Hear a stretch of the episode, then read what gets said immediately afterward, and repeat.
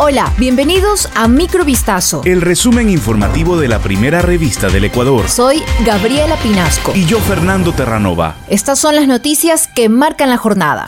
La Fiscalía allanó este miércoles las oficinas de Sinohidro, empresa china que construyó la hidroeléctrica Coca-Cola Sinclair, como parte de las investigaciones por presunto cohecho en el caso INA Papers. De acuerdo con la Fiscalía, durante este operativo se incautó equipos electrónicos y documentación relacionada con el proyecto hidroeléctrico ejecutado por dicha empresa en Ecuador que aún no es entregado por Sinohidro y que ha costado más de 2 mil millones de dólares. En junio del año pasado, la Comisión de Fiscalización abrió una indagación por cuenta propia tras la solicitud del legislador de UNES, Ronnie Aliaga, que contó con el respaldo del presidente de esa mesa legislativa, Fernando Villavicencio.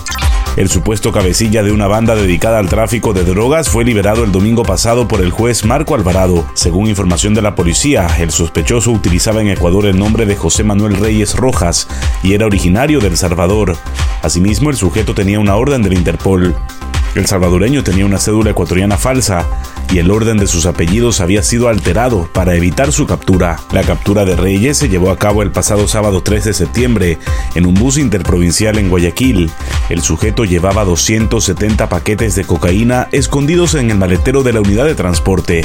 El niño ecuatoriano que fue encontrado en la frontera de Estados Unidos y México el pasado martes se encuentra estable en un albergue norteamericano, a la espera del proceso de reunificación con su madre, quien estaría en New Jersey. El infante fue llevado por coyoteros y luego abandonado. Al verlo caminar solo, la patrulla fronteriza de los Estados Unidos lo encontró con su pasaporte e información de su familia. En una fotografía colgada en redes sociales se puede ver al menor con un sombrero y un juguete mientras es abordado por un agente. Según datos de la patrulla fronteriza, alrededor de 12.921 ecuatorianos han cruzado la frontera de México y Estados Unidos en 2022. De ese número, cerca de 3.000 son menores de edad. El Partido Social Cristiano PSC explicó que la votación de su asambleísta Luis Almeida sobre las pensiones vitalicias a exmandatarios no coincide con el pensamiento del partido.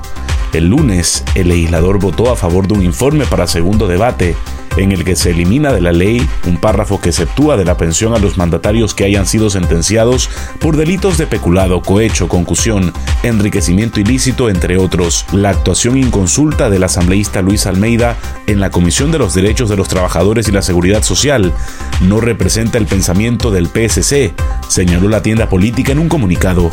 El conductor de un vehículo particular fue grabado cuando atropelló a un agente de tránsito y agredió a otro, luego de haber cometido una infracción de tránsito en el norte de Guayaquil. El incidente, ocurrido el viernes 12 de septiembre a las 3 y media de la tarde, en la avenida Benjamín Rosales, a la altura de la terminal terrestre de Guayaquil, se viralizó a través de videos colgados en redes sociales. Según la Agencia de Tránsito y Movilidad, el conductor intentó darse a la fuga luego de que un agente se acercó al vehículo y pidió que detenga la marcha, debido a que presuntamente se encontraba realizando labores de taxismo informal. En su huida, el implicado aceleró la marcha del vehículo, atropellando al agente de tránsito. Un compañero del uniformado se dio cuenta del hecho y pidió asistencia, por lo que el conductor se detuvo nuevamente y el agente cayó sobre la calzada. Esto fue Microvistazo. El resumen informativo de la primera revista del Ecuador. Volvemos mañana con más. Sigan pendientes a vistazo.com y a nuestras redes sociales.